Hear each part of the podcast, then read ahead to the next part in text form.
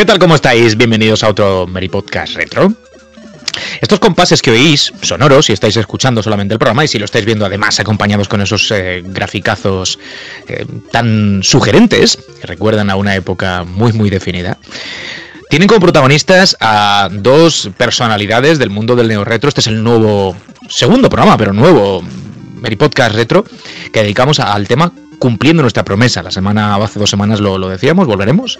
Y lo hemos hecho. Digo, estas dos personalidades que son Locomalito y Grisor se ocuparon de eh, regalarnos hace un tiempecillo, no demasiado, este Mutants from the Deep que ejemplifica a la perfección ese tema que decíamos en el anterior programa, nos comprometíamos a, traer, que es el de eh, en llamar neo retro, ¿no? Estos juegos aparecidos hoy, pero que beben directamente de los juegos de 8 bits, de, 16, de 32 en algunos casos, pero sobre todo de esas dos generaciones em, como inspiración.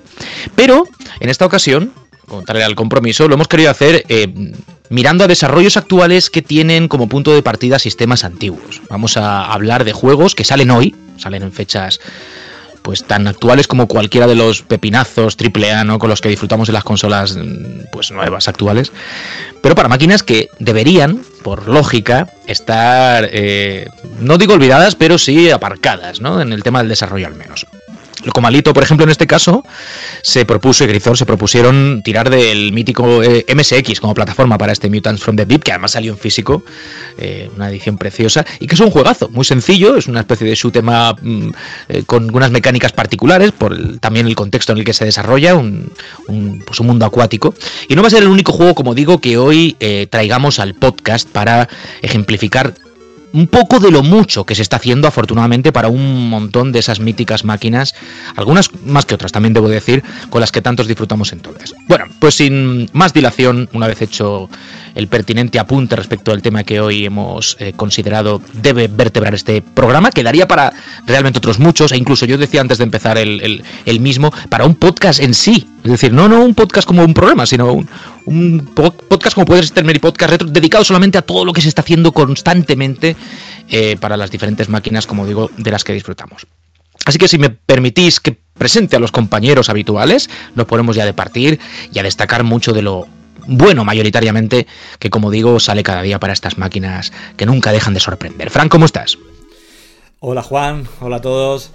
Eh, sí, yo creo ah, está bien que eh, no ha sido a, propósito, pero mm, lo he pensado sobre la marcha, porque estaba pensando con qué juego arrancar.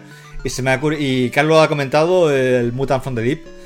Y ha sido afortunado porque la semana pasada, hace dos semanas empezamos con, con Marita Castilla que es un juego mm, las dos vertientes un poco de, lo que se puede interpretar como neo-retro, ¿no?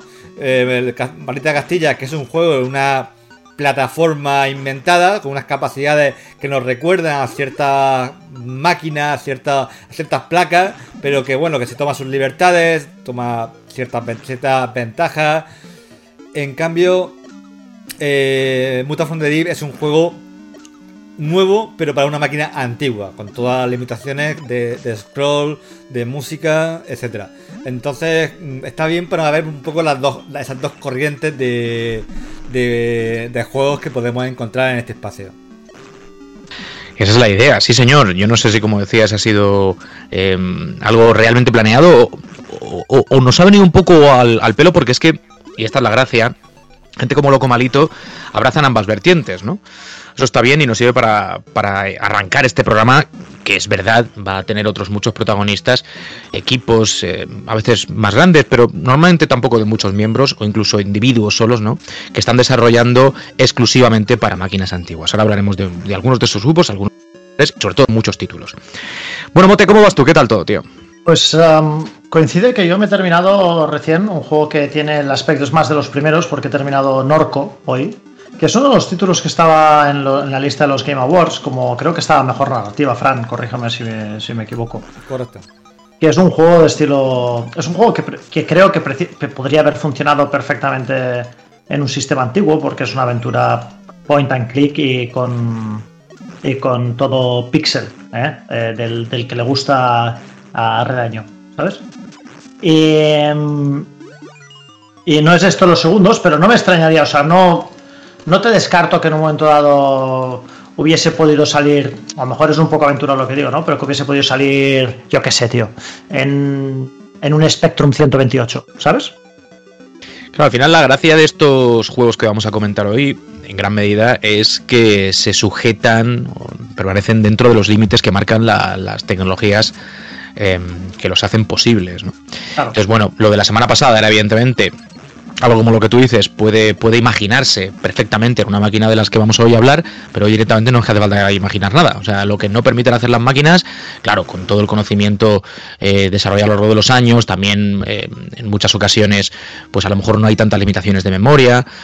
O sí, ¿no? Depende un poco de, la máquina, de si se están utilizando más, más chips, por ejemplo, en una consola con cartuchos, pues se puede meter más chips para memoria, ¿no? Y eso también te da unas, unas eh, posibilidades que en su día las limitaciones económicas de presupuesto y técnicas pues no permitían. Pero sí, sí, te entiendo. Y, hay juegos efectivamente de ese otro grupo que perfectamente podrían haber salido en máquinas de las que vamos a hablar hoy. O sea que, sí.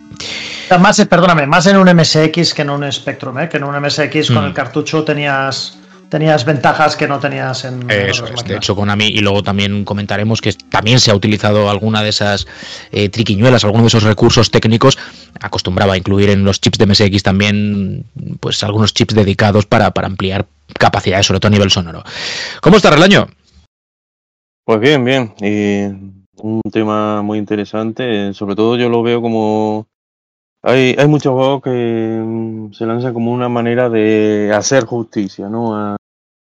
Sobre todo a aquellos sistemas que, que tuvieron una vida muy breve, acabaron fracasando muy, muy pronto y recibieron muy poca atención por parte de, de las compañías. Quedaron con un catálogo limitado que con el paso del tiempo y con estos nuevos desarrollos, pues eh, hemos podido ver cómo como se ha ido eh, ampliando, ¿no? Ahora mismo pienso en plataformas como, pueden ser Virtual Boy o, o, Links, que en su momento se quedaron con, con pocos títulos y con el paso de, los años los, programadores han ido ampliando ese, ese catálogo, incluso llegando a demostrar hasta dónde podían llegar esas esas máquinas, ¿no? Su verdadera potencia, porque con, digamos, con una una vida tan corta de como la que tuvieron, eh, no dio tiempo, ¿no? Como para exprimir a, fondo cada, cada hardware.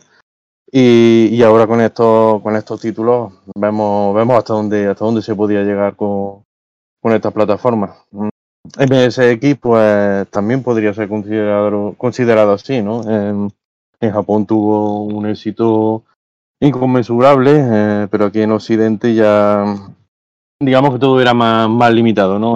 Muchísimas cosas de Japón, eh, los mejores títulos se quedaban allí en Japón y aquí lo que solíamos ver más que nada eran sobre todo conversiones directas, ¿no? De Spectrum a MSX que ni mucho menos aprovechaban el, el potencial de, de, la máquina y algo que ahora también tenemos la oportunidad con estos nuevos desarrollos de, de exprimir a fondo, ¿no? Este histórico ordenador de, de 8 bits. Pues sí, ese y, yo creo que casi todas las máquinas realmente. O sea, hablamos de MSX porque es el que abría el programa, pero vamos a ver eh, que hay prácticamente para todas o casi eh, opciones ¿no? de desarrollo eh, en muchos casos homebrew que llamamos, ¿no? que es un poquito más desinteresado a nivel de, mm, monetizarlo, perdón, aunque algunos lo han hecho y con buenas campañas incluso de Kickstarter y demás. Pero todas las máquinas, como digo, tienen su, su buen puñado de ejemplos. Algunas, como Mega Drive, por ejemplo, eh, es alucinante lo que, está, lo que están haciendo. ¿Cómo estás, Carlos? Muy bien, aquí preparado para seguir con este tema que, yo creo que a nosotros, Juan y a mí, nos fascina. La verdad es que eh, en el tema de desarrollo en máquinas actuales, yo creo que sobre todo, bueno, lo primero que estaba, estaba viendo antes Mutants from the Deep, y ese juego, la verdad es que, lo ves y piensas que es uno de los desarrollos pequeños que hace Locomalito, que como sabes siempre hace un juego, un proyecto pequeño y uno grande. Y yo lo estaba viendo y estaba diciendo, Jolina, es que yo me pongo a jugar a esto y me lo paso bien. Eh, y, es simplemente por cómo optimizan y, lo bien que hacen ahora mismo en todas las máquinas antiguas, eh, maximizar las posibilidades, que yo creo que es lo que, lo que más se está consiguiendo ahora mismo. Y, y tú, y hablamos, estamos hablando de las portátiles. Pero es que hay máquinas ahora mismo en las que, por ejemplo, en Mega Drive, sabemos que viene un juego increíble, que hay una noticia impresionante esta semana, supongo que la habéis visto, tú seguro que sí, Juan, que Yuzo Koshiro está trabajando en un nuevo juego para Mega Drive, que esto es una cosa increíble, ¿no? Y es un shoot em up, creo que. Entonces, eh, ahora mismo hay máquinas, porque estamos hablando, habéis dicho las portátiles, pero que también consolas como Dreamcast, digamos que su vida comercial fue muy corta y, ha recibido un flujo muy, muy constante de juegos. No sé si es retro, retro, ¿no? Dreamcast estamos Bueno, pero no, 2001, ¿eh? Sí, sí, ya, 2001, pero ya, ya a fecha de hoy yo creo que la podemos empezar a considerar cuasi retro.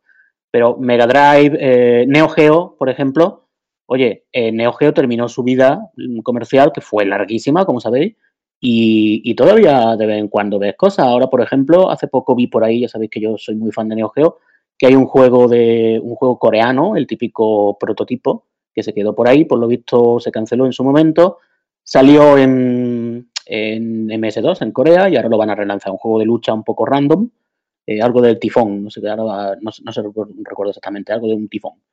Y, y, ahí está. Y en Mega Drive también, entonces, bueno, pues con el dominio que ahora tienen de las máquinas, con cómo son capaces, por ejemplo, en, esta, en Mega Drive está pasando mucho que son capaces de jugar mucho mejor con el ojo del tifón, sí. De, con la paleta de colores eh, y al final están sacando unas cosas pues que, te queda increíble. Y luego otra cosa que yo creo, ya concluyo, que es importante es también eh, que a nivel comercial también eh, está viendo mucha cosa que sale ahora mismo al mercado en consolas antiguas. Porque, o sea, muchas relativamente, ¿no? Pero que la hay, cosa que nunca había habido. Yo, por ejemplo, este año 2022 creo que es la primera vez en muchísimo tiempo que he estrenado un cartucho de Mega Drive.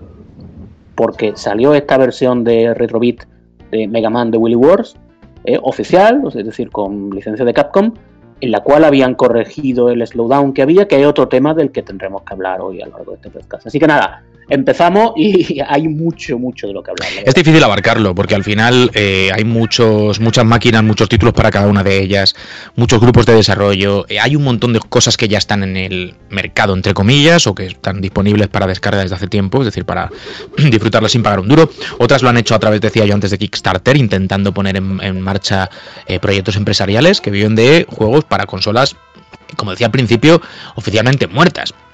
Em, entonces es difícil abarcarlo, pero bueno, por algún sitio tendremos que empezar. Mira, yo por no irnos muy lejos del testigo que dejabas tú ahí, ¿no? El tema de la Mega Drive, que además creo merece, sirva un poco para romper el hielo, porque es seguramente la máquina de la época que está dando más alegrías, o al menos las más sorprendentes, yo creo en muchos casos, por lo potente de lo que se está haciendo y, porque no deja de, ser fuente de inspiración para tanto para gente que, como decía, está desarrollando juegos totalmente nuevos, em, originales y, que en la gran mayoría de los casos también tienen versión física con, con una aceptación brutal, ¿no? Yo tengo algunas cositas por ahí interesantes, como el Demons of Asterborn, por ejemplo, este, que es una especie de, de plataformas de acción, sí, muy guapo, de Mega Drive. Em, pero hay cosas también mm, que intentan trasladar a Mega Drive eh, títulos que en su día no vimos, ¿no? Sin ir más lejos, ahora vamos a intentar ver, para no andar toda la vez, ¿no? Eh, poco a poco, pero ahora si Fran nos enseña después de este Demons of Asterborn, los, los, eh, of Asterborg, perdón, alguna de las otras cosas que, mencionó, la gente que todavía no lo sepa, que no lo haya visto, que entiendo que muchos de los que nos oís ya estaréis más o menos al tanto, vais a alucinar. O sea, hay gente. Eh, este juego, si no recuerdo mal, está hecho en Francia, creo, el Demons of Asteborg. Pero eh, hay una comunidad de desarrolladores eh, brasileños que con Mega sobre todo, están haciendo unas cosas que yo alucino. Ahora veremos cositas como, por ejemplo, ese Final Fight que apunta a ser la mejor conversión del arcade de Capcom que se ha hecho pasando por em, King of Fighters 94, el Real Bout también creo que se está portando. Em, y una cosa alucinante de la que hablamos en su día, que es Castlevania Symphony of the Night, prescindiendo un poco del, rollo Metroidvania, llevándolo un poquito más a la plataforma clásica de los Castlevania mm, anteriores a Symphony of the Night. Y se está trasladando también con un trabajo eh, ahí a la limón entre Brasil y creo que es europeo, sí, seguro que es europeo el desarrollador, pero no sé exactamente de, si es de Inglaterra de dónde es, por su inglés diría que sí, pero no estoy muy seguro. Eh, o sea, cosas que en Mega Drive jamás habríamos soñado, primero porque nadie se planteó hacerlas y segundo porque no pensábamos que técnicamente pudiese ser posible. Un R-Type también están haciendo, por cierto, eh, que está poco avanzado momento, pero que está constantemente lanzando nuevas noticias de, su desarrollo. hay unas cosas ahí alucinantes. Eh, en fin, no sé, el futuro para Madrid es increíble. y, hay, otra que, yo creo que aquí a todos nos fliparía. Bueno, aparte, esto de Castlevania Symphony of the Night esto es alucinante. una pinta increíble. Esto es de verlo hablando. Sí, lo de tiene todos todo. los puntos de vista. Es que Mega Drive es que le ha pasado el tiempo muy bien musicalmente, pero es que mm, esto es algo impresionante. Yo, mira, por demos técnicas, ya se ve que esto sí que está funcionando el juego y demás, pero hay también mucha demo técnica de cosas por ahí de Neo Geo en la que han llegado a hacer incluso el zoom de Neo Geo, algo increíble. Pero hay otra cosa que, que- que no la he mencionado antes y que yo la veo increíble en Mega Drive, que es el Shinobi, que están, alguien está aportando por ahí, el Shinobi para Mega Drive, y, y prácticamente... Está prácticamente acabado ese juego, ¿eh? Sí, sí, sí. Y prácticamente hay una demo por ahí. Yo, yo he Sí, la demo, la demo es la, demo. la, la última versión de la demo tiene casi, yo diría que está al 90%, incluso más, ¿eh? Tiene muchísimo. Y, y si la ves, a ver si la pincha Frank, realmente eh, no, no lo distinguen mucho de la recreativa, ¿eh? Eh, una, una calidad a la que hay, la que han conseguido meter, que es una cosa increíble.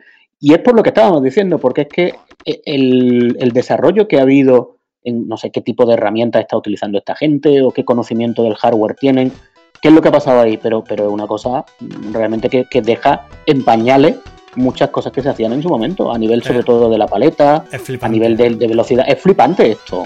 Que esto, lo, que esto lo esté haciendo un desarrollador mm, indie, como quien dice en su casa. Vamos, y, por mí, yo ojalá todo esto terminase con que se que lo comprara Sega y lo lanzaran como cartucho en es complicado, yo sé que no va a pasar, no, pero, pero, pero estaría, sería la verdad. Oye, si salen cosas de Retrobit, al final eh, empresas como Retrobit están sacando cartuchos y están Sí. vendiendo toda la tirada que hacen. ¿Os imagináis que hubiéramos, hubiéramos visto esto no, También. en su día? Nos hubiéramos caído. Cualquiera de las cosas que hemos citado, bueno, se nos Sí, habrían caído las pelotas, así No- de claro. Nos quedamos, nos quedamos lelos. Yo, Qué este juego, que lo jugué También mucho. cuentan con Tira, tira, regaño. también cuentan con ventajas que, antes no, no había o eran o eran inviables, ¿no? Aunque eh, se supone que era algo que se podía hacer, pero no. Por ejemplo, eh, eh, este como he estado comentando antes, el Demon Server, creo que en cuanto a memoria llega a los 150 megas o por ahí. Y eso en, en su día sacar un cartucho de, de 150 megas, pues digamos Hombre, que era... en MSX un imposible. En MSX imposible, sí. Eh, no, me- vamos, me refiero en Mega Drive, que sería un suicidio comercial. No sé cuánto cuánto habría costado ese, ese cartucho. Um, creo recordar que ahí el tope estuvo con el Super Street Fighter 2, que fueron 40 megas, y se quedó ahí la cosa, ¿no? Y, y vamos, ahora, claro, ahora ya puedes meter, mm, digamos, toda la memoria que, que quieras. Eh, no tienes tampoco que depender de, ese formato físico. No sé que haga alguna edición especial o algo, pero, pero vamos. Digamos que ahí la limitación de memoria ya no la tiene y puedes hacer cosas en Mega Drive mucho, mucho más mucho más interesantes, ¿no? De Lo que las pasa es que, Relaño, la memoria te ayuda para ampliar eh, fases, para tener más músicas, mejores efectos. Mejores efectos porque puedes permitirte ampliarlos a, a mejor calidad, etcétera. Pero las limitaciones que pone la máquina siguen siendo las mismas. Ahí sí que está la mano, por ejemplo, de los desarrolladores y de su habilidad para mostrar más colores o que se muevan mejor los sprites, que no haya flickering, que puedas meter más sprites en pantalla, como pasa con ese Final Fight, que está el, el- el que lo está desarrollando, el hombre este brasileño, no para hacer test, para meter más y más sprites. O sea, es una locura. Eso es un mago. Lo de, lo de esa versión de Mega Drive es magia pura. Esto sí es verdad que si lo hubiéramos visto en su momento, habría sido un argumento de mucho peso en la guerra de consolas de aquellos años. Vosotros imaginaros que la versión de Super Nintendo de, de Final Fight, que ya sabéis que tiene detrás críticas por un tema de la velocidad, tema del slowdown, tema de un solo jugador, tema de como mucho tres personajes en, la, en pantalla. Y ahora de repente un desarrollador independiente hace una versión de Mega Drive en la que hay, puede jugar con dos jugadores, en la que apenas hay limitaciones y que se mueve con una, bueno, aparte de la paleta de colores de súper, súper verídica, mm, yo creo que más cercana a la, posiblemente más cercana a la recreativa que la versión de Mega CD. Sí, la, Mega CD es muy cercana, pero a nivel de colores no. Correcto. Y, y, bueno, y te pones a verlo y no te, lo, no te lo puedes creer. Y además este hombre está continuamente lo que tú dices, estás continuamente sacando Final Fight Ultimate, continuamente está sacando información sobre el juego, no sé comercialmente, que no sé, bueno, comercialmente no puede hacerlo, evidentemente, pero no sé lo que pasará con eso al final, pero esto es magia, magia negra, ¿eh? Hombre, desde luego, eh, yo creo que en cuanto a la paleta de, colores, sobre todo, es que está mejor, mejor elegida, ¿no? Que, que lo que fue el juego de, de Capcom. Y, y vamos, a nivel, a nivel de música, mm, obviamente no, en Mega CD tenía ahí la ventaja del soporte CD, pero en cuanto a efectos de sonido, incluso creo que están más logrados que, y la animación este en la, versión de Mega CD, sí. Y la animación, lo que pasa es, bueno, la animación hay de todo, ¿no? Pero que porque este juego se presta mucho a versiones comparadas. Pero la, la, la, animación de Mega CD que tiene algunos puntos un poquillo más flojos, muy poco, pero algo ahí. Yo lo he estado jugando hace poco y se nota algo. Aquí hay cosas que están mejor, otras que no. Por ejemplo, las animaciones de los saltos están quizás mejor en Mega CD. Pero eh, eh, la verdad es que sí, que, esto es mágico, mágico. pero hay una cosa más importante que todo esto. Al fin y al cabo, el de Mega CD lo desarrolló eh, permitido por Sega, lo hizo Sega, pero esto lo está haciendo un señor. Ya. En, su casa. Es alucinante. La verdad es que señores que están haciendo en su casa y que están enmendando los errores, enmendando errores del pasado. No que son errores del pasado, tío. Se trabajaba con lo que se podía, colega, ¿sabes? Quiero decir. Ya, pero también es verdad que, muchas veces yo creo que había un poco de desidia. porque era el desarrollo de, garaje, ¿no? Mm, había mucho, un poco de desidia en algunos juegos que ahora mismo está quedando claro que hubo un poco de desidia. Por ejemplo, eh, el, el Víctor Vilella es está haciendo cosas en Super Nintendo, eh, un hacker de, que está haciendo versiones en las que está eliminando prácticamente el slowdown de muchísimos juegos de Super Nintendo. Pero te hablo de, eliminarlo. O sea, juegos que, eran los más afectados por el, por el slowdown que tenía Super Nintendo, por ejemplo, el Super R-Type, por ejemplo, Mega Man X, muchos juegos, ¿eh? muchísimos, porque ya sabemos que esto era, pues de repente, eh, y esto sí que lo he probado yo en la consola, y, es verdad que lo pone en la Super Nintendo y, bueno, y, es que otro juego, es un juego nuevo. Dejadme, dejadme un segundo porque voy a. A propósito de lo que ha hecho Sergi, eh, además es un ejemplo que le, pilla, le pilla cerca. Supongo que todos recordamos, bueno, todos recordamos no, los que lo probaron querrán olvidarse, que sería la, no sé si la versión de Amiga de Street Fighter 2 era, era, muy, era muy pintona en, la carátula y tú lo veías y decías, hostia, recreativa en casa. Y luego jugabas y lo tenías y tenías esto, ¿vale? La de PC, lo de PC era terrible.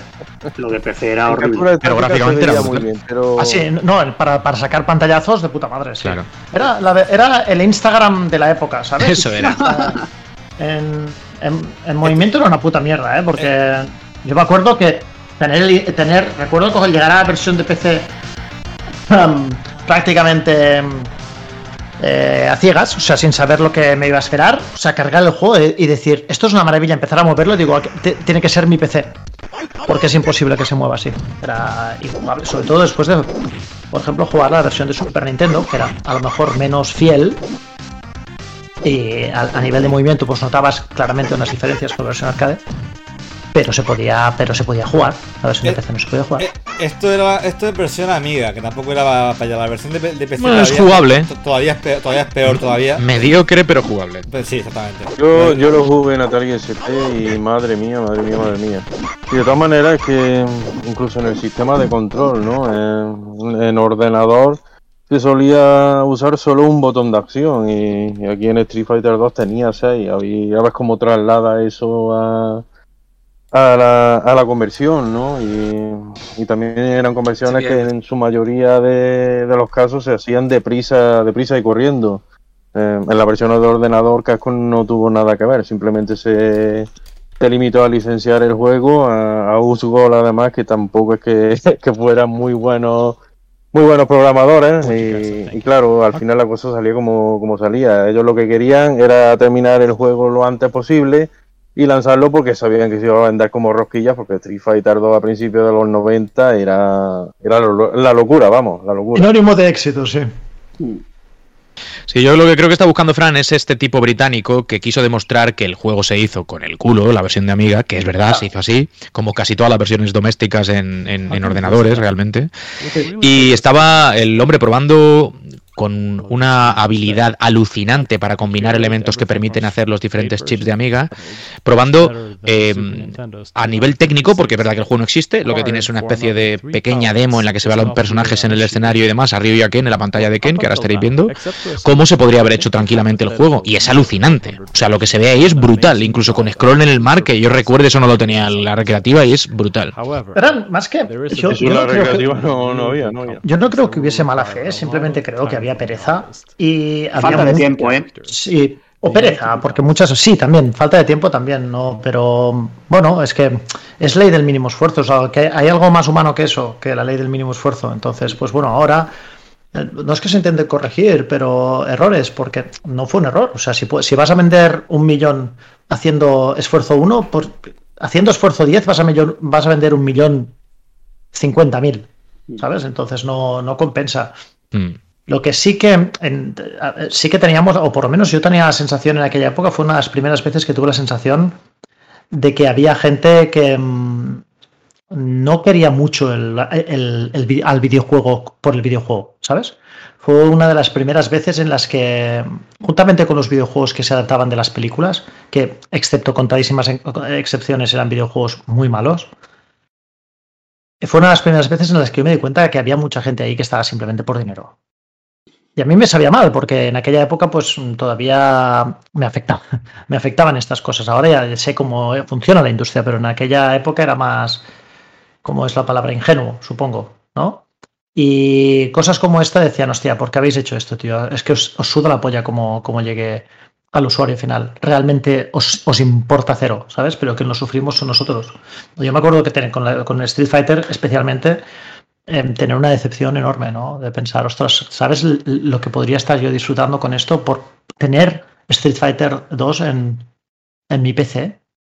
O sea, es que mm, o sea, de la ilusión antes de instalar el juego a la decepción tan grande después, a, a los 10 minutos después, es que mm, no, no, no sé. Bueno, Mote, mira, precisamente hablando de Street Fighter, que eh, es otra de esas cosas que decía al principio que da para un programa entero, pero bueno, eh, y también lo mencionamos en su día, pero está bien que lo rescatemos ahora. En Commodore 64 también hubo una versión bastante perrera, que los mm, sprites prácticamente hay que imaginárselos, porque son un amasijo de píxeles ahí mm, de mala manera, Ya. pero sobre todo a nivel jugable, que es al final lo que importaba en, en un juego de lucha de estas características. No era nada del otro mundo, y tenemos a Paco Block 64, un amiguete español, que lleva tiempo desarrollando su propia versión del juego, con Narcisound, que es uno eh, de los eh, artistas de la época de la música de los 8 bits, de los micros tan anhelados y tal, que sigue el tío además eh, componiendo y haciendo conciertos súper guapos con su Commodore 64 aquí y allá y que ha colaborado en la música y que esa versión de Street Fighter 2 entre dos personas, uno con el sonido y otro con todo lo que es gráficos y programación,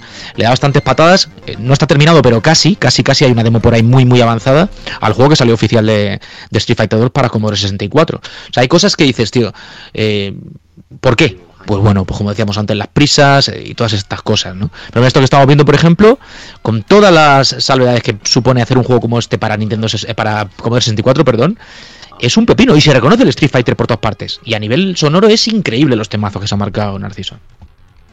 Y a nivel jugable también, también se nota Genial. muy mejorado. background looks pretty good. The characters have Hombre, no me jodas. sí, sí, claro. Especialmente. One fireball cancels out the other No, de Street Fighter 2 hay, hay ediciones muy curiosas. Hace poco creo que vi una, una demo de, de un? Street Fighter 2 para Virtual Boy. No es una demo, no, está el juego terminado y lo tengo yo. No preguntéis lo que costó. Estaba más adelantado de lo, de lo que creía. Y, y, oye, es alucinante porque gráficamente hablando eh, es prácticamente calcado a, a la máquina. Obviamente en colores no, pero en todo lo demás es un juegazo. es que prácticamente está, está Es viendo ahí, alucinante. ahí la máquina. se parece, se parece, es un Super Street Fighter realmente eh, a nivel de inspiración gráfica y tal, eh, pero, pero realmente se parece más a una recreativa que a cualquiera de los ports domésticos que hubo en, en su momento. O sea, es alucinante. O sea, además es verdad que en físico salieron cuatro unidades. No sé, no tengo muy claro en quién narices las hizo, porque además la, la ROM creo que no se ha liberado nunca, ¿no? Y tal. Y, es un juego pues, bastante apreciado.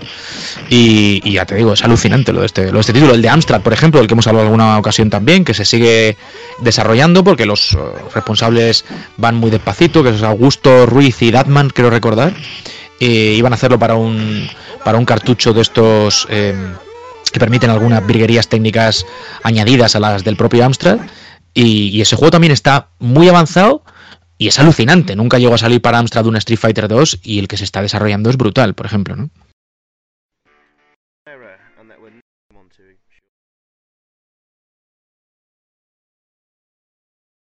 Esa demo, por ejemplo, sí que está por ahí para descargarla con bastantes personajes. Está Blanca, está Onda, está Chun-Li, está Ryu y. Ken.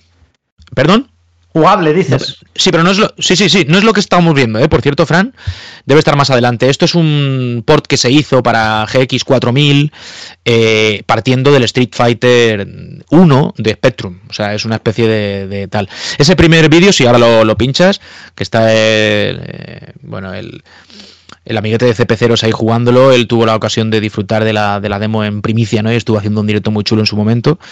Eh, pues es alucinante. Este juego sí que es una pasada. O sea, lo, yo creo que ninguna versión comercial en la época habría, habría sido ni parecida a lo que se está haciendo, ¿no? Pero bueno, los hombres tienen su, sus tiempos y el juego todavía le queda, pero es alucinante. Tachema Autopusi ahí que alguna vez está en su programa, por cierto, hablando de Amstrad, un auténtico fan de la máquina de, Sugar y, y, el juego, ya digo, es, es increíble.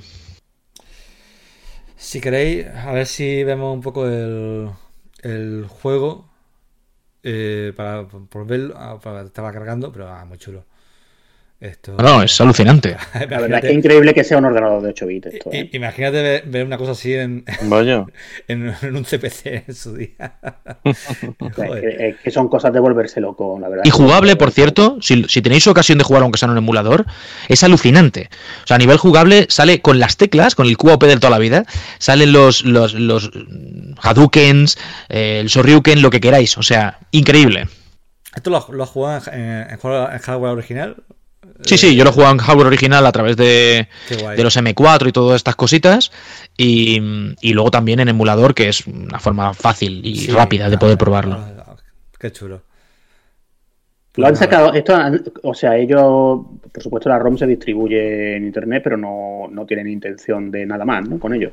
Sí, bueno, no, no creo que lo vayan a lanzar comercialmente, pero no, creo, no, si, no, si no me equivoco, que como al final se le quedaba escasos los... Primero para 64 creo que va a ser prácticamente imposible, si no recuerdo mal, hablo de memoria, sería para 128, es decir, esto es un juego que no podría jugarse en un 464, salvo que tuvieses algún tipo de, pues eso, una unidad de disco añadida o alguna cosa de estas, ¿no? Pero además creo que en un momento determinado del desarrollo decidieron que era mejor porque se les eh, facilitaba eh, a nivel, sobre todo de sonido, por ejemplo, eh, incluso meterle samples y tal, usar un cartucho que no se llamaba eh, Rumba o algo parecido, si no recuerdo mal, que se estaba desarrollando aquí en España, parecido a los Dandanators, que son otros cartuchos que permiten en máquinas como Spectrum y demás, también en Amstrad, pues el testeo de juegos y, y el desarrollo homebrew fácil, sin tener que recurrir a soporte físico eh, cargas inmediatas, no hay que cargar nada con, con, tiempo de espera como antes y demás. Y creo que se pasaron a eso y si no recuerdo mal, su idea era lanzarlo en, en ese tipo de, de, dispositivo que se conecta al puerto de expansión trasero del Amstrad y a funcionar. O sea, acabará saliendo, pero va a ser un juego especial. No había mucha gente en Commodore que tenía la unidad de disco. O sea, mm, yo a toda la gente que conocía que tenía un Commodore, un 64, lo tenía con unidad de disco, ¿eh? O sea, bueno, hasta el punto que yo pensé que era algo habitual, no, no sé, es que ahora, ¿sabes? No sé si es que eh, tuve suerte y en mi entorno pues tal, pero tampoco había tanta gente ¿eh? que tuvo un como de 64, las cosas como son, ¿vale? Mm. Pero, sí, bueno, no era el ordenador más vendido en España, desde luego. Pero, Se vendieron decir, muchos, pero no sí, tantos. Sí. Vale. ¿Más que el Spectrum? No, no, no, no. No, ah. Spectrum y Amstrad sin duda eran los que copaban el mercado. Spectrum yo creo que por encima al final, estarían ahí ahí, pero Spectrum seguramente vendió, vendió más. Y luego yo creo que estaría Commodore y por último MSX, o al menos en mi sensación, ¿eh? yo creo por lo que yo veo en cuanto a cómo se baraja el, mercado segunda mano. ¿Eh? Yo, claro, es lo raro porque en mi entorno, o sea, lo que más había cuando yo era pequeño en mi clase era MSX. Ya. O sea, lo que, lo que más teníamos era MSX, ¿vale? Te estoy hablando que eh, esto hay que hablar siempre desde el, desde el concepto de, de, de tener conciencia con, de que estamos hablando de, de números eh, pequeños. O sea, no te estoy hablando de, mm. ah, pues de 40 personas que juegan a los videojuegos en mi clase, 30 tenían, o sea, de los 7 que había, pues a lo mejor 5 tenían un MSX. Por cierto, lo que está pinchando la Fran en pantalla, que es también una pasada.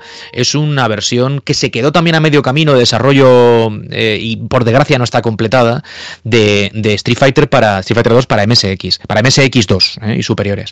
Para un MSX normal no, no, funciona. Pero esto es increíble. O sea, cómo se mueven los personajes, los gráficos, eh, el sonido, si le pones una Munsa o una tarjeta de estas que, que, digamos amplían las posibilidades de sonido del MSX, o incluso una F, un pack FM que, que es un poquito inferior en cuanto a calidad, pero que también mejora el sonido del F- del MSX de salida. Es un juego que es brutal. Para que tengas amplios, por ejemplo, tienes que ir a una Monsound, una tarjeta un poco de, de sonido superior. Pero si con un MSX2 pelado, ya alucinas. Esto que estamos viendo y oyendo es el tope, digamos, que es un MSX2 con una Eh, Monsound.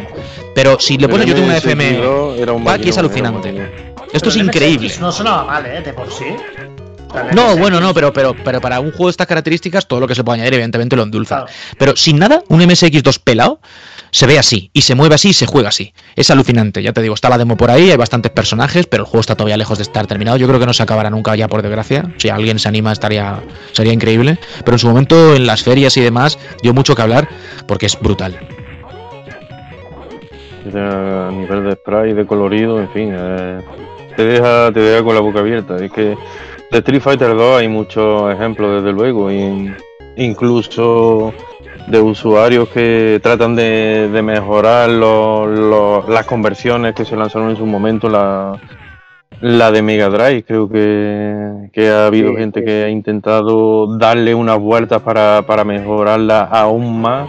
Hay varias, ¿eh? Eh, aunque en su día en su día nadie tuvo queja de, de esa versión, o al menos nadie de los que la jugamos, pero, pero están demostrando que incluso se podía mejorar más aún. eh, Es el mundo de los hacks, que es otra, otra subrama dentro de todo esto. en fin. Mm. Pero efectivamente decía Carlos que hay varias. A mí la que más me alucina es una hecha por un compatriota, Lord Hiryu, Correcto. que es la transformación del Champion Edition en World Warrior. O sea, es una cosa que a mí me deja loquísimo, que es un ¿Cómo, juego cómo, completo.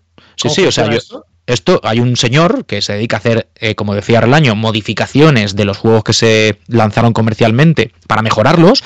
Todos sabemos que el desarrollo de Street Fighter 2 en Mega Drive tuvo pues una serie de, vericuetos que lo complicaron y que al final acabó siendo una versión muy muy buena, pero no tan buena seguramente como podía haber sido. Hay diferentes ROMs por ahí sueltas de, de demos que nunca llegaron a comercializarse, unas hechas por un equipo de Capcom, otra hecha por un equipo de Sega, etcétera. Y este usuario ha cogido el Champion Edition de Mega Drive y lo ha convertido en el World Warrior. Tal cual. De hecho, si lo busca Fran por ahí pone Street Fighter 2 World Warrior Mega Drive Lord Hiryu, como el personaje de Strider, vais a ver una. Está terminado y eso es increíble. O sea, el, el- mítico World Warrior que salió en Super Nintendo y que lo reventó está disponible en Mega Drive. Eh, es que es alucinante. O sea, yo, yo con estas cosas flipo totalmente. Él tiene también una versión de Champion Edition mejorada, con los colores más cercanos al arcade, y luego hay una versión. Eh, que se llama Ultimate Champion Edition o algo así. ¿Cómo se llama? Especial, No me acuerdo especial cómo era. que es, ¿no? No, especial Champion Edition es la nuestra, no me acuerdo cómo se llama, sí. pero bueno, que está hecha en Brasil, por un brasileño también, que es eh, muy, muy dado a los, a los hacks estos, a las mejoras gráficas a nivel de colores, y que es también muy chula. Pero lo del World Warriors de Mega Drive Deluxe, esto es increíble. Es que lo, lo de los hacks de Mega Drive da para estar también, eso sí que da para mucho tiempo, porque es verdad que se hacen cosas que. aquí en España se, hay bastante afición a esto, pero es que, sobre todo lo de la paleta, yo es que veo esto y veo las, las paletas de colores y dice, pero, pero bueno. Es verdad que, bueno, quizás no es lo que, lo que decíamos antes, no es enmendar los errores, pero sí que un nivel de, de perfección que no, que no podíamos verlo en, en su momento. Esto es increíble. O sea, Eh, es una sensación rarísima. algo que, que en su momento ya, ya era bueno. Sí, sí. Yo la, la verdad es que de todas formas parece que estamos un poco con versiones comparadas de Street Fighter y, y ahí, bueno, es verdad que, el tema podríamos hacer un, podcast sobre, sobre él, pero hay muchos juegos lanzados en consolas mm, antiguas que, que yo creo que han hecho papeles muy buenos. Por ejemplo, en Neo Geo yo querría comentar uno en concreto que es el Gunlord. Eh, a ver si lo pincha Fran también.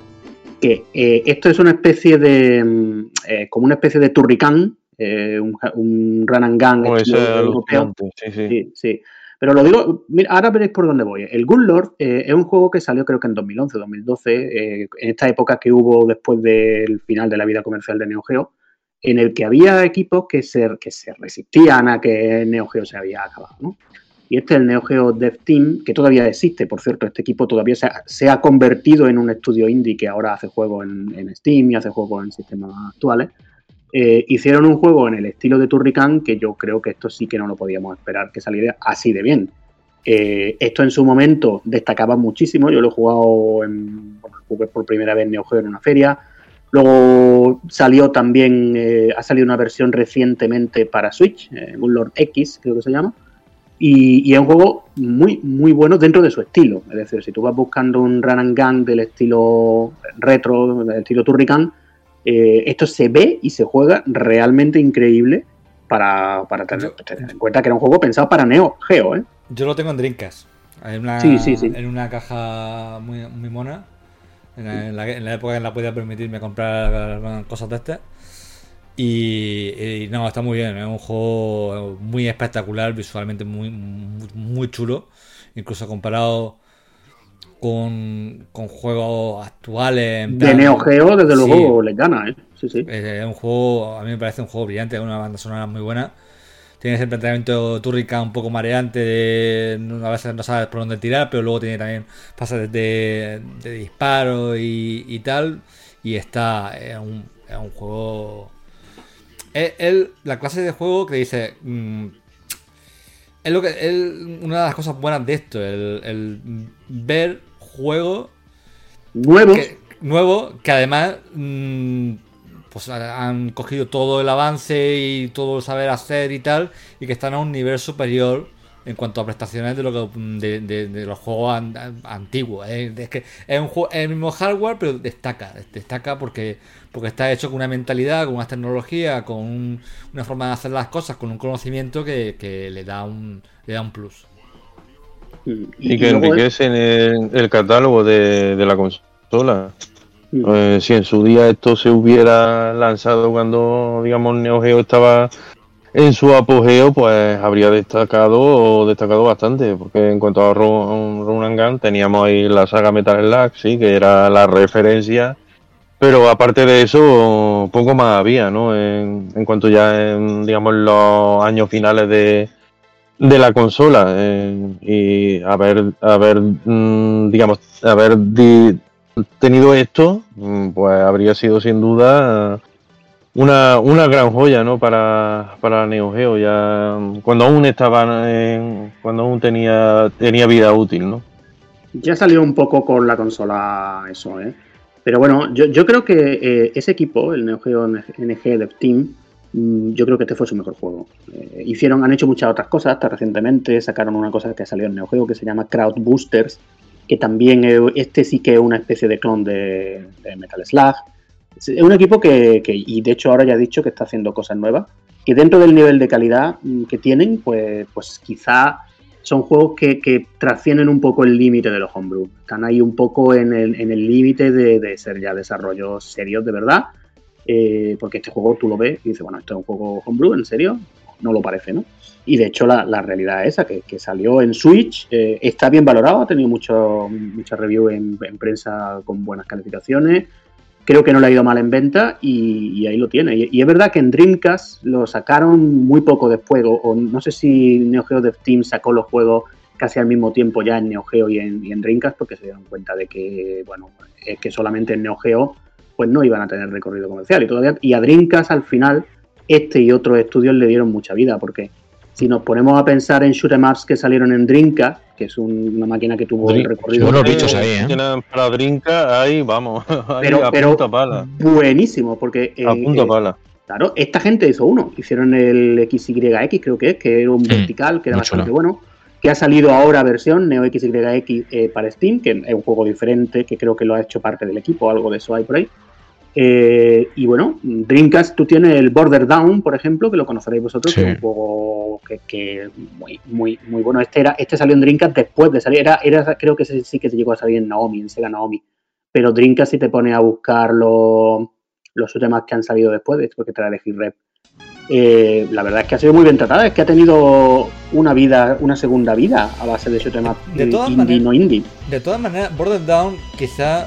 mm, Salió en, en Naomi este juego, ¿eh? Este juego Sí, no era salió en Na- totalmente... sal- Así lo que pasó, eh, esto es más que un juego que sale, uno nuevo en una consola antigua, esto lo que pasó fue que Sega se mm, abandonó el negocio de, le- de las consolas, Y este juego estaba casi acabado, ¿no? Dreamcast se quedó así un poco en el aire, luego había un desarrollo en Naomi que... Poco en el aire, ¿eh? Qué, qué eufemismo tú. Bueno, no, el, ro- no, el, rollo, el rollo es que, mu- digamos, la consola se quedó libre. Sí, entonces hay, mm, tiene muchos juegos contemporáneos, porque esto no salió mucho después de la época del anuncio de, de la, del abandono de Dreamcast. Esto fue a pocos años después, si no recuerdo, uno o dos años. ¿no? Muy, poco después, porque se sale poco. Naomi tampoco después de, del final de su vida comercial, ¿no? Digamos. Claro, entonces estos son juegos no licenciados, pero que, que podían, que en otras circunstancias hubieran salido en la consola, tranquilo, tranquilamente. Hmm. Quizás- quizás más- lanzó cosas muy guapas. El Flashback yo lo tengo por ahí también, que se lanzó en su momento. Eh, ¿Cómo se llama ese otro juego, Carlos? Eh, ay, tengo, lo tengo también original, que tiene la carátula como verde. Stormwind, El Stormwind, maravilloso. una Y, maravilla. y muy recientemente el Shadowgangs, que es una especie, una especie, salvando las distancias, pero en desarrollo por lo menos sí que se inspira bastante en Shinobi, con una ambientación urbana más moderna, Ah, que ¿eso es además toma como, como inspiración a, a Freddie Mercury para el personaje principal y que es un juegazo. Shadowgangs es un juegazo. Ah, vale, ahora sé cuál es, ahora que lo he visto sé cuál es, sí, sí, sí. Sí, esto, esto es una pasada. Este juego también está en Steam, ¿no? Y, Sí, en y, Steam bueno, también salió. sí, es que hicieron bien. Al final estas cosas hacen muy bien en, en tener esa, yo creo, esa doble vertiente, ¿no? La vertiente de vamos a hacer un juego nuevo con el conocimiento de ahora, o un juego para Dreamcast, o un juego para Mega Drive, como está haciendo Koshiro, o todo esto, y luego aparte, pues sacarlo en sistemas modernos más, más que nada para vender, porque si no, al final tampoco económicamente esto es viable. Pero esto, esto es un esto es otro pedazo de juego, ¿eh? Este es Sí, verdad que te lo pone y dice, ostras, ¿en serio? Esto es el Shinobi que Sega no quiso hacer. Así de claro, ¿eh? Además con gráficos que le gustarán a Relaño, porque no llegan a ser totalmente... Sí, Eh, ahí- estaba pensando Alta eso. definición. Estaba bueno. pensando eso mismo, sí, sí. Pero tengo que decir, tengo que decir que esto en una CRT es, en fin, vamos a dejar como se ve. O sea, oye, Relaño, el Norco que acabo de jugar, lo primero que te dice es: ¿quieres activar el filtro CRT? Y estuve a punto de, de inmediatamente desinstalar el juego. Digo, por- pero no me habría hecho bien, Mote, habría hecho bien. Desinstalándolo, vamos. A mí, de todas formas, el juego así de Dreamcast que hemos dicho antes, el Stormwind, ese juego visualmente realmente una virguería. Y, y lo han sacado también en. También ha salido en Xbox. Y en- de hecho, yo lo tengo en Xbox. Y una versión X también, que es una cosa que, que está muy bien, que salgan estas versiones X de. Bueno, de lo que han hecho. eh. Esto salió para Dreamcast y, y luego ha salido para. Estoy diciendo para Xbox y, que- para Steam también un pepinarraco de estos que tampoco tampoco es- llega a ser homebrew. Este juego no es lo que yo llamaría un desarrollo. Es curioso, tío, estaba pensando cómo algunas máquinas, una Dreamcast, que bueno, sí, eh, ya tiene unos añitos, 2001, vale, pero, pero mm, bueno, es hasta cierto punto, comparado con cualquiera de las máquinas de 8 o 16 bits, es un salto cuántico, ¿no? Joder. Cómo se prestan tanto al tema del desarrollo homebrew y a este tipo de, de neo-retro, eh, y sin embargo otras que son más o menos contemporáneas, por, por decir una Play 1, ¿no? Que es incluso eh, anterior, pues no, no tiene tanto, tanto ejemplo en esta, en esta línea. Es curioso como algunas es como que o son más fáciles de desarrollar o generan algún tipo de afecto en los creo. equipos que deciden. en el caso de Dreamcast es por eso. En el, en el caso de Dreamcast es porque era más fácil de desarrollar, porque también tenía Windows C y era, fue una máquina, recordarse que su idea era ser fácil de desarrollar después del fiasco que se había metido Sega con la Saturn. Y luego también que Sega siempre ha tenido una actitud bastante de dejar hacer en Sí. temas de, de hacking. Pues como Nintendo, más o Bueno, menos. igualito, igualito. Igualito. Igual. Geme- Igual, igual, igual, igual, sí, sí. Gemelos, gemelos. Sega generalmente no.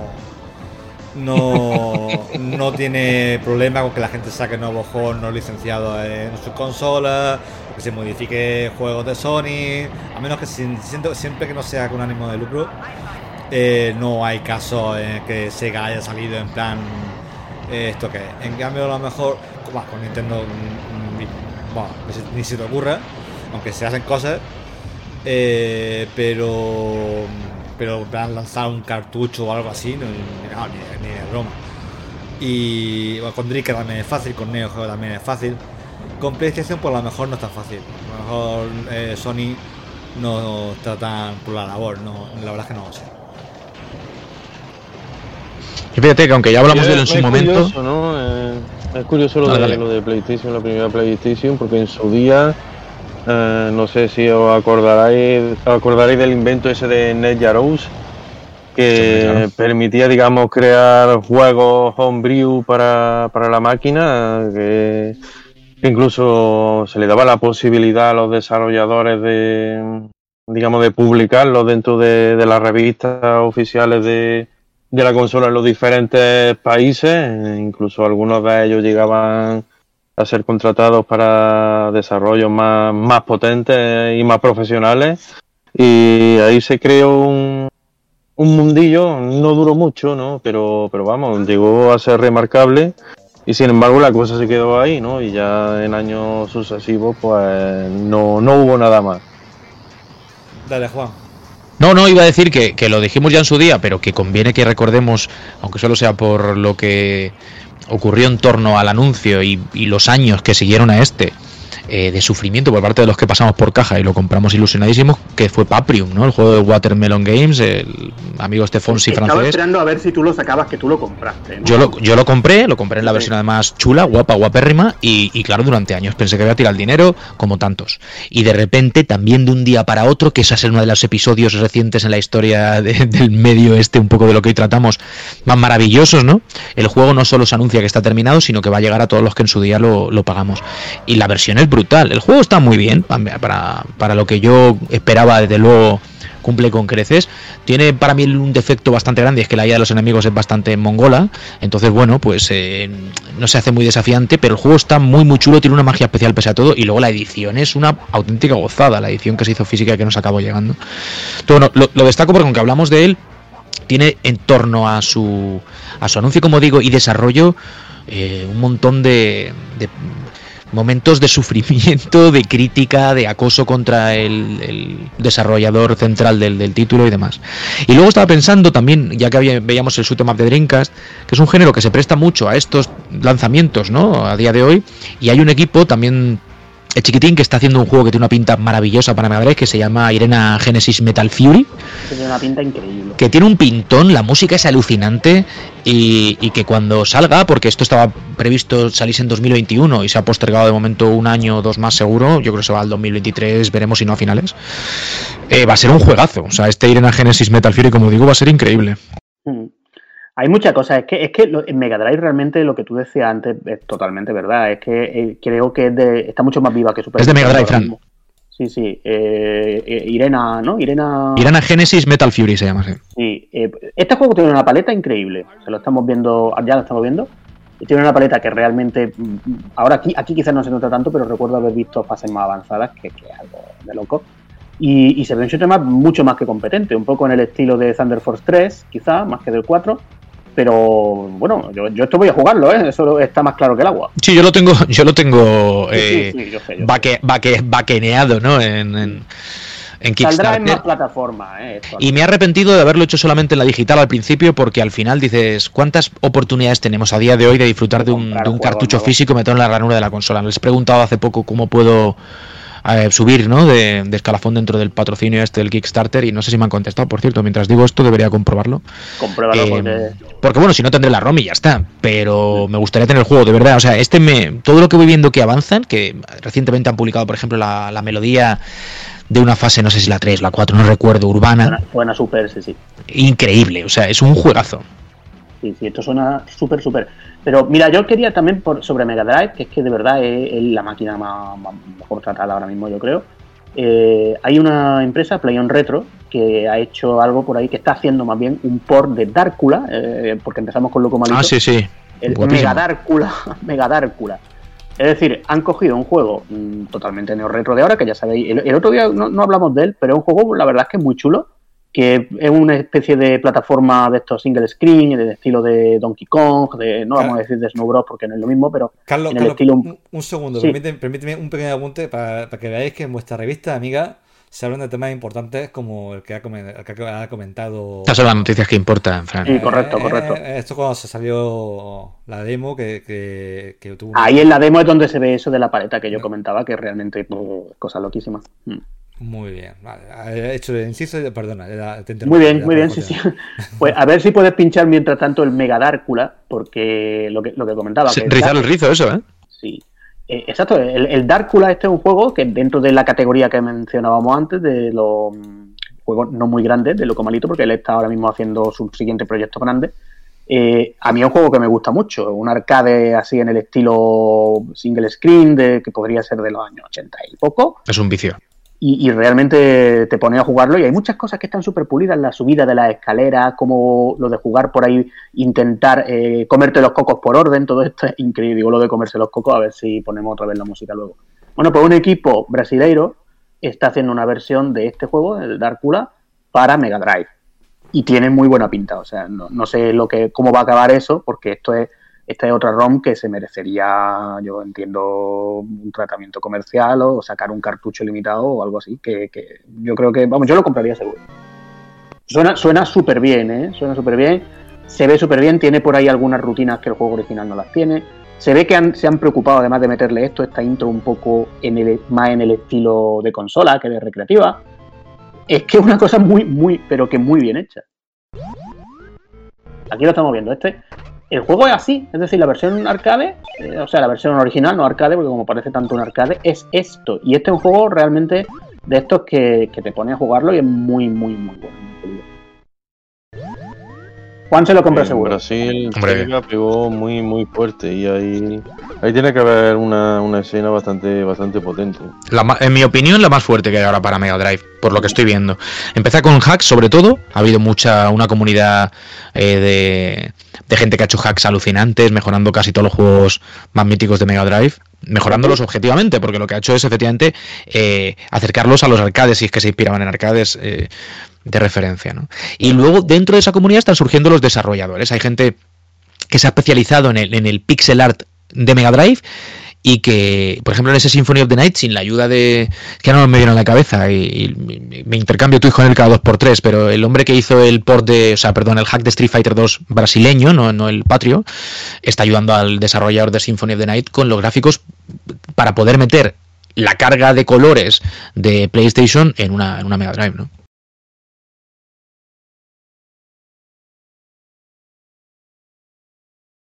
Pero el También Master hay System, por ejemplo, está saliendo, se está haciendo, y perdonar el año, las, las Tortugas Ninja, eh, el juego de las Tortugas Ninja. En Mega Drive se está haciendo un port del, del arcade de los Simpson alucinante, que si veis por ahí capturas, porque creo que vídeos todavía no hay nada, os vais a quedar flipados, es prácticamente la recreativa.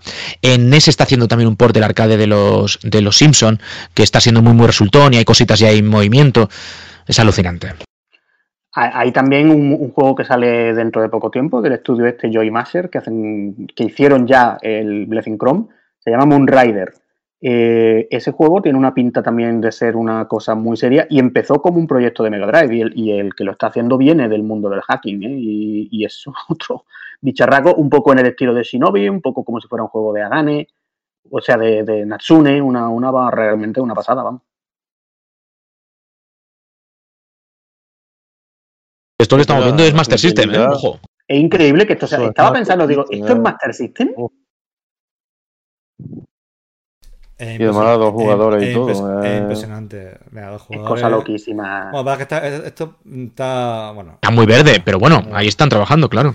No podrán hacer todo lo que quieren, pero, pero solo, con, solo con la paleta, ya desde luego. No sé si esto tiene una versión más avanzada de lo que estamos viendo. Pero. Pero bueno, la Sí, yo he visto un- una demo, un gráfico, un, un vídeo de estos que hay enemigos y tal, hay algo- alguna cosita más a ese. Aquí tenemos. a ver, espérate.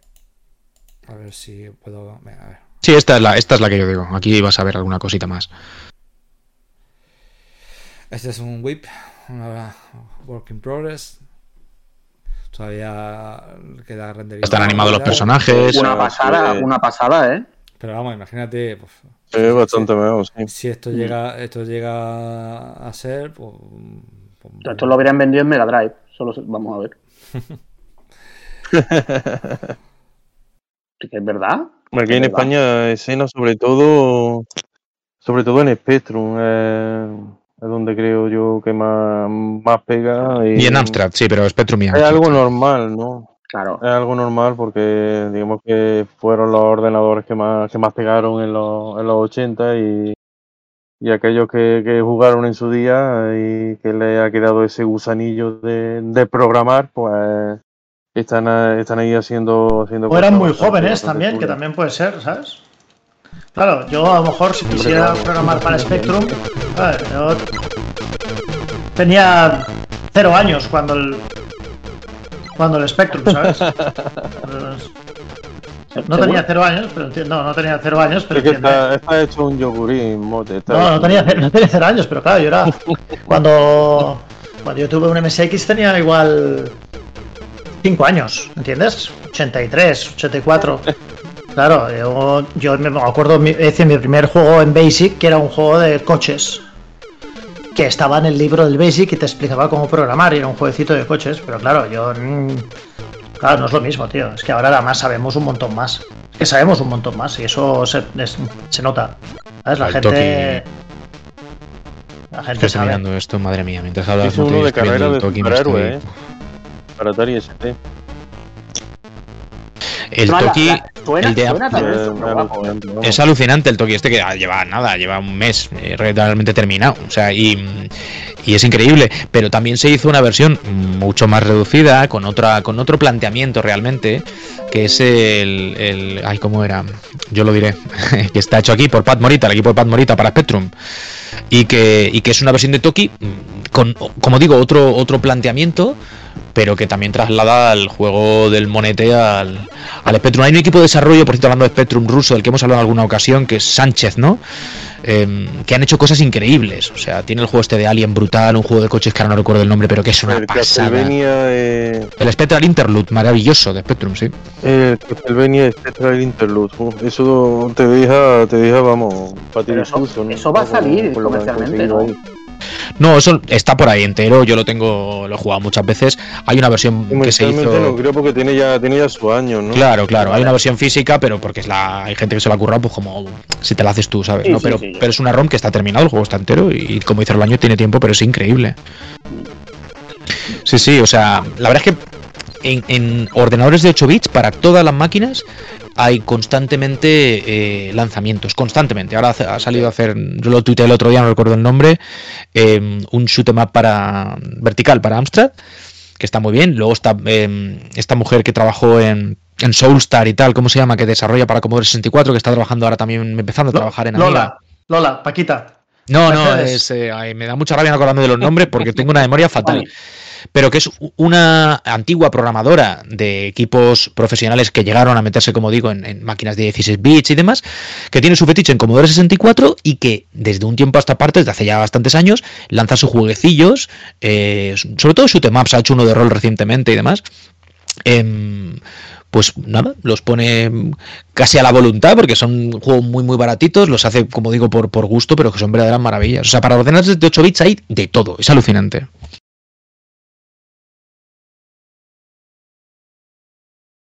Y cosas como lo que, las que hacen los, los Mojon Twin- Twins, por, por ejemplo. Aquí hay unos grupos de desarrollo Tienen ahí, tienen ahí desarrollos bastante, bastante interesantes también para, para 8 bits. Y que también lo, lo han publicado en formato físico, ¿no? Eh, y lo en ferias o en convenciones de, de videojuegos han llegado a venderlos.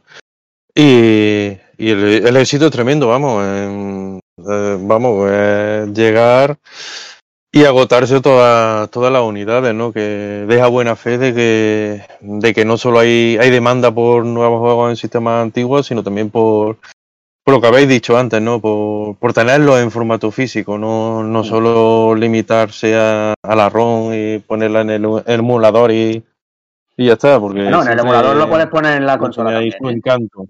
Sarah Jane Abory, se Ivory, ¿no? Abory se llama. Sarah Jane Abory. Y ya te digo, o sea, esta mujer está haciendo cosas maravillosas. vamos. Mm. El encanto de, me- de meter la cinta o el cartucho original y eso sí que que es un auténtico regreso al pasado. Y, y verlo en tu pantalla CRT, ¿verdad, Relaño? Oh, sí, sobre todo eso, eso ya es... mm, Eh, Eso ya es el eh, colmo, ¿verdad? Ahí es donde ya es realmente. Nirvana, esto ya es Nirvana. vamos. Hombre, hay- si, si realmente quien busca el Nirvana, es esto lo que tienes que hacer. No, no vaya a ser que Relaño sea de los que compran esto y vamos a tener que echarle a la policía del retro encima. O sea que no queremos, no queremos. Yo, Bueno, la verdad chicos, es que cerraría Vamos a ir cerrando, ¿eh? Vamos a ir cerrando. Hace mucho tiempo, Juan, que no haces un vídeo como policía del retro. Es verdad. Ya toca, ¿no? Ya toca otra. Va No, no, yo, yo sería la Guardia Civil del retro. Es, Por es, este- es 100% Oye, él, el último pero creo que con tricornio, eh. pasado, así que La ya- benemérita, la benemérita. Yo del iría con tricornio que es más poligonal. Yo, Es yo lo veo, yo lo veo, eh, yo lo veo. es 100% Juan, pero es que lo saben los chinos negros esto, además. O sea, es 100%. Yo comulgo con todo lo que dice, pero debo decir, y es cierto esto, me encantaría ser la policía del retro, pero no lo soy, que no lo soy. Ahora eso sí, Claro, comulgo claro. con cada cosa que dice, las, claro, las firmo claro, todas. claro. Vale, claro que sí. Guiño, guiño. Juan. Aquí hay Ojalá muchas fuese. i- identidades dobles por ahí por Twitter que ya se, irán, se viendo, se irán todos- viendo. Todos sabemos que Juan lo haría mejor. Eso también os lo digo. Eso, por favor, no os quepa la menor duda. Nada, chicos, vamos a ir cerrando. Es una pena porque mm, a mí no paran de venirme ejemplos a la cabeza de, de gente, de equipos, de títulos y al final todos merecerían ser pinchados para que lo veamos un poquito, hablamos pues cuándo, cómo y por qué no. Pero bueno, eh, con estos dos programas hemos puesto sobre la mesa un tema que da para repetir cada X, porque como no se eh, detiene el ¿eh? lanzamiento, O sea que- exacto. Podríamos seguramente volver con una edición 2 del programa que hicimos hace 15 días y con una edición 2 y una 3 y una 4 de este, porque no paran, como digo, de surgir, de surgir títulos y algunos de los que hoy hemos comentado por encima, porque están en desarrollo, acabarán saliendo y los podremos comentar más en profundidad. Pero bueno, em, una idea que en su día también lanzamos, yo no sé si lo llegamos a hacer en algún programa, creo que sí, y que deberíamos de una vez por todas plantearnos hacer realidad, Fran, es el, el traer de vez en cuando a alguno de los responsables de alguno de los equipos de desarrollo de estas cositas para que nos cuenten el por qué, el cómo, el cuándo y todas esas historias. Yo que tengo además relación, por ejemplo, con la gente de mm, del equipo de desarrollo de Operación Alexandra y demás. ya sabéis, eh, eh, ellos están constantemente lanzando cositas para. Aunque ahora están liados con NES, pero sobre todo lo han hecho para Amstrad. eh, y, que son gente muy cercana.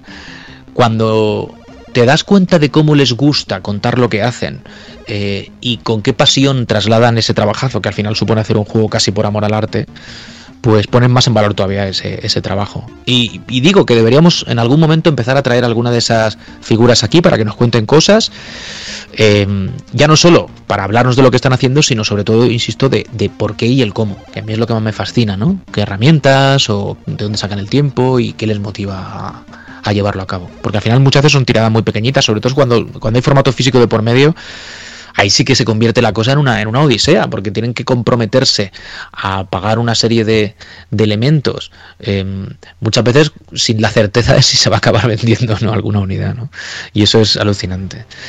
Pero bueno, eh, yo no sé si queréis cerrar con alguna cosita más eh, que venga a la cabeza, y si no, lo Sí, sí, pendiente sí. para una versión 2, 3 o 4 de todo esto. No, hay, hay- una cosa que también... Retomaremos el tema, sí.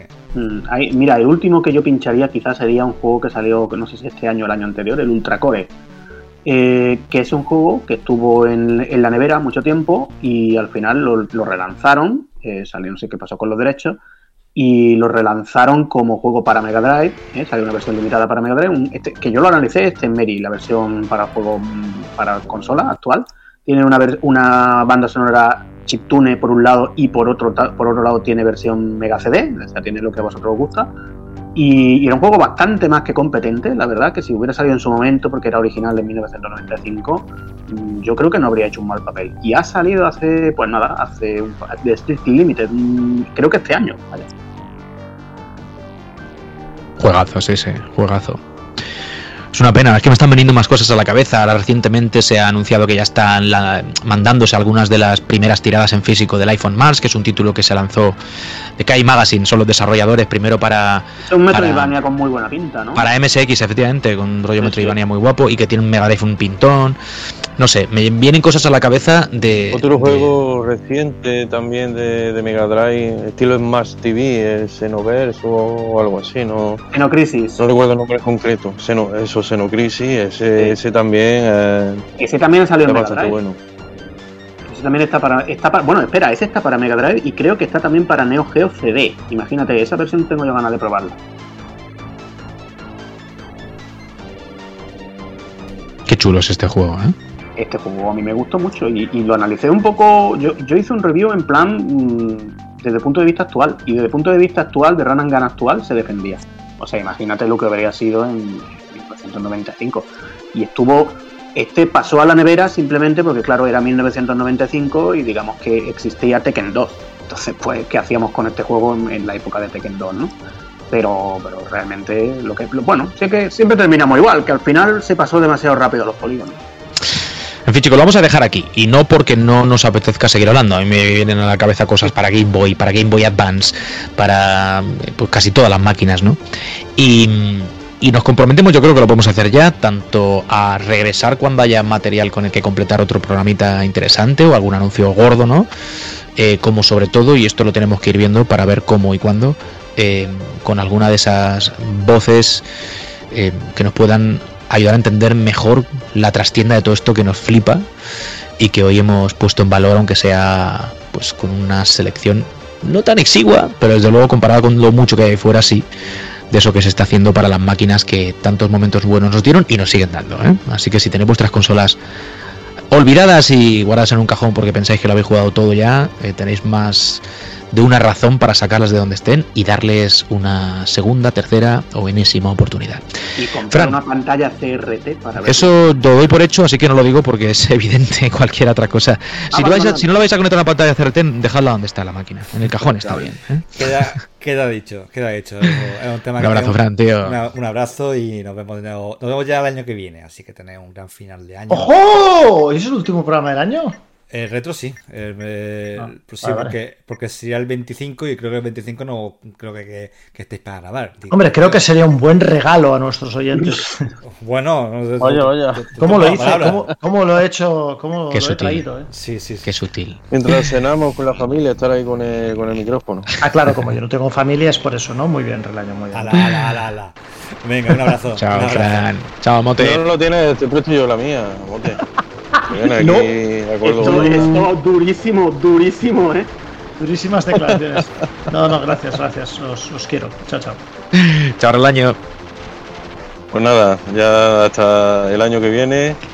Y nada, pues como suele decirse, felices fiestas y, y próspero año nuevo. Eso es. Eh, Forca, un abrazo para ti también, tío. Pues nada, un abrazo y seguimos el próximo año a ver si de una vez hacemos ese programa de Super Nintendo versus Mega Drive, que yo lo dejo ahí, pero llevamos ya mucho tiempo de podcast retro y yo creo que ese patio de colegio lo tenemos ganas. Hostia, sí, sí, sí, se habría que hacerlo, pero, pero claro, hay que, hay que invitar a alguien aquí que, le, que prefiere la Super Nintendo. Ese es el problema. No, yo puedo, yo, Claro. yo puedo defender ambas vertientes. O sea, Hombre, Fran es No, eso no vale, tiene que ser alguien convencido. Un con- Entonces, no nos vale. Siguiente. Venga, va. Claro, tiene que ser alguien convencido. Yo, también puedo, jugar a eso, pero no, yo no, puedo- se nos yo- ve el plumero. Yo, yo defiendo Super Nintendo, no hay problema. no. Ya estamos, ya estamos. Nintendo. Bueno. Vas a tener, Más vas a tener una vida solitaria. Bueno chicos, pues nos vamos a ir despidiendo mm, como siempre con la sensación de que se nos queda mucho por decir, pero lo que no se nos va a quedar es el agradecimiento habitual por vuestra fidelidad y sobre todo el deseo de que estos eh, viajes en el tiempo, este no nos ha hecho falta ponerle mucho plutonio al DeLorean porque realmente todos estos títulos son como aquel que dice de ayer. Eso sí, para máquinas que tienen un par más de días. Digo, ha sido eh, interesante para nosotros y quiero pensar que también para vosotros que nos oís. Un abrazo grande, volvemos dentro de, no sé, unas semanitas, cuando el año haya decidido cambiar el último dígito y añadirle un numerito más a la cosa. Y regresaremos con más recuerdos, noticias y sobre todo eh, amor por esto que nos apasiona, que es eh, la naftalina digital. Un abrazo, chao.